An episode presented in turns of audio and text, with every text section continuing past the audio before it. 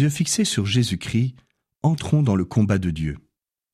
Et cette année, nous vivons ce parcours qui nous transforme avec la grâce de Dieu.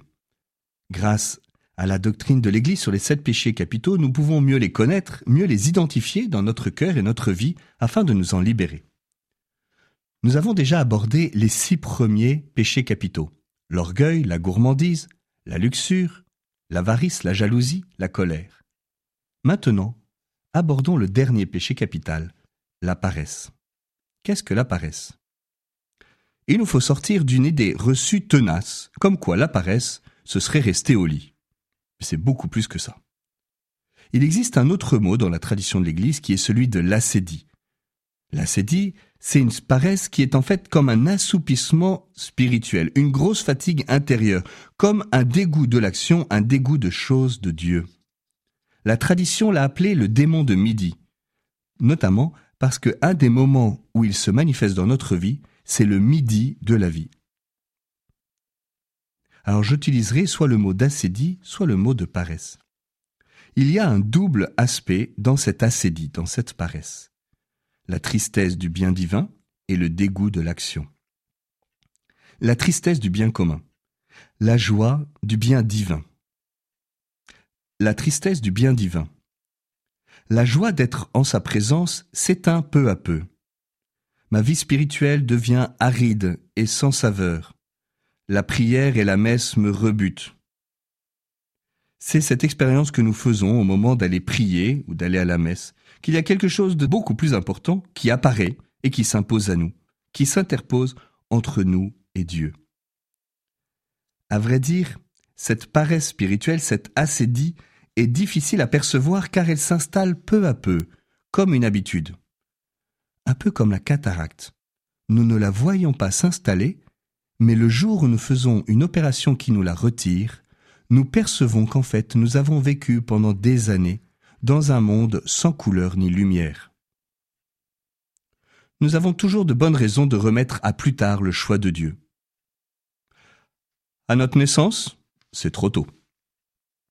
Pendant l'enfance, nous sommes trop petits. À l'école, trop agités. À l'adolescence, trop rebelles. Quand on est étudiant, trop studieux. Jeune professionnel, trop d'activités.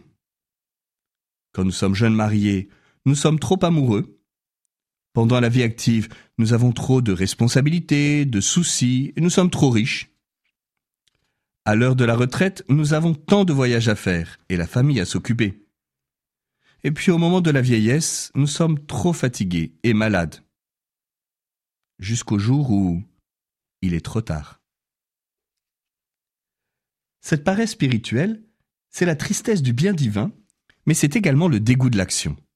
Attention, l'action ne se réduit pas aux études ou au travail professionnel. Nos actes ont une finalité dont nous n'avons pas toujours conscience quand nous les posons. Pour le comprendre, prenons l'histoire que raconte Charles Peggy, l'histoire des trois maçons à qui l'on demande ce qu'ils font.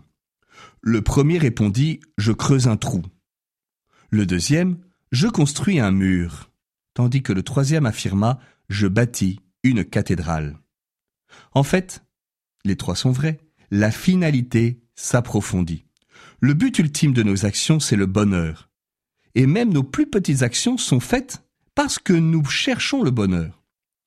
Or, pour nous, chrétiens, le bonheur ultime, ce pourquoi nous sommes faits, c'est la communion avec Dieu, c'est voir Dieu.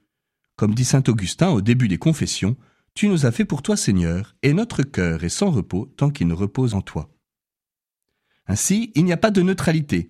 Nos actions nous rapprochent ou nous éloignent de la finalité ultime, la vie éternelle, selon qu'elles sont vécues ou non dans l'amour et la vérité. J'ai rappelé tout cela pour comprendre qu'en fait, l'acédie, c'est le dégoût d'agir. C'est beaucoup plus qu'un simple spleen, un passage à vide, une stagnation passagère. En fait, nous nous laissons aspirer vers le bas. C'est un peu ce que vit Madame Bovary, dépeinte par Gustave Flaubert. Sa vie était froide, dit-il, comme un grenier dont la lucarne est au nord, et l'ennui, araignée silencieuse, filait sa toile dans l'ombre à tous les coins de son cœur. Dans son journal, le curé de campagne de Bernanos, que nous avons déjà cité, dresse un constat impitoyable. Ma paroisse est dévorée par l'envie. Il nous faut quand même signaler qu'il est important de distinguer l'acédie et la dépression. En effet, les symptômes sont les mêmes. Morosité, dégoût de tout, incapacité à agir. Mais la dépression est une maladie, un mal subi. Tandis que l'acédie est un péché, un mal commis, un mal responsable. Dans la dépression, il y a une impuissance parfois totale à agir. Alors que dans l'acédie, la capacité d'agir demeure, mais l'on recherche des actions plus gratifiantes. C'est pour cela qu'il nous faut un nécessaire discernement. Le dépressif ne peut pas s'en sortir, alors que l'acédique, le paresseux, ne veut pas s'en sortir. Demain, nous verrons en quoi cette paresse, cette acédie, est un péché capital.